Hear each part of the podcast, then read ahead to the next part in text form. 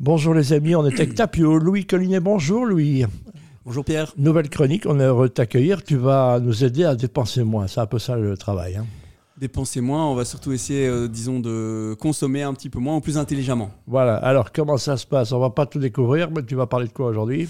Aujourd'hui, je vais vous parler euh, principalement de la transition climatique et je vais essayer de un petit peu euh, réenchanter le discours pour vous faire comprendre que, en fait, c'est surtout un intérêt collectif. Allez, réenchante, réenchante. Moi je suis ravi. On est parti. Alors, je vais commencer cette série climatique euh, en remettant les pendules à l'heure pour m'assurer que nous partions tous du même et surtout du bon énoncé.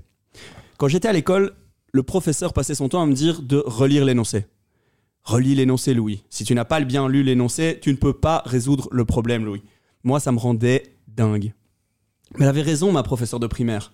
Si vous n'avez pas compris l'énoncé, vous ne pouvez pas résoudre le problème. Elle a raison. Elle, a- elle s'appelait comment cette dame? Madame Jean-Fils. Madame Jean, puis on l'embrasse. On l'embrasse.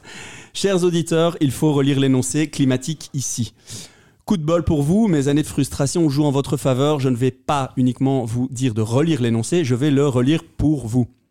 Nous avons tendance à repousser les arguments climatiques car nous croyons, spoiler alerte à tort, que les scientifiques veulent nous faire passer d'une bonne situation à une mauvaise situation. C'est une bonne situation, ça, climato-sceptique? Ben, je sais pas, hein, le climato-sceptique, c'est même plus ce que c'est. Moi, de toute façon, il y a, il y a- il y a du blanc et du gris. A- Voilà. On est dans le gris, nous. On hein. est dans le gris. On pense qu'ils veulent nous faire passer du confort à l'inconfort, de la liberté à la contrainte, du bonheur au malheur.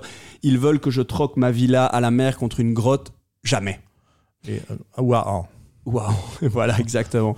Eh bien, c'est exactement l'inverse. Pas un petit peu l'inverse, exactement l'inverse. Nous sommes actuellement dans une situation catastrophique. Nous vivons dans une bulle, dans un rêve complètement déconnecté de la réalité. Nous dépensons toutes nos ressources aujourd'hui et nous espérons continuer toujours. Si la planète était une entreprise, nous serions en faillite depuis longtemps. On n'en parlerait plus. Le mur, la claque, la réalité violente et implacable. Ouais, ben, ça, ça fait peur, on dit.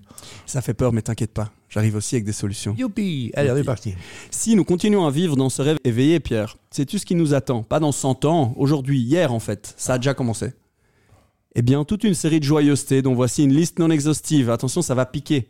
La famine à l'échelle mondiale, la disparition de la biodiversité, des centaines de millions de réfugiés climatiques, des tempêtes, des tornades, des inondations, des sécheresses, des pandémies, coucou, des pays entiers inhabitables, des températures extrêmes, la mer qui monte, des guerres. Ça, c'est les bonnes nouvelles, c'est ça, Louis pas encore, ça vient. C'est la situation dans laquelle nous sommes aujourd'hui. Notre situation, pas une fiction défendue par un illuminé à minuit à la sortie du cinéma Palace, la réalité.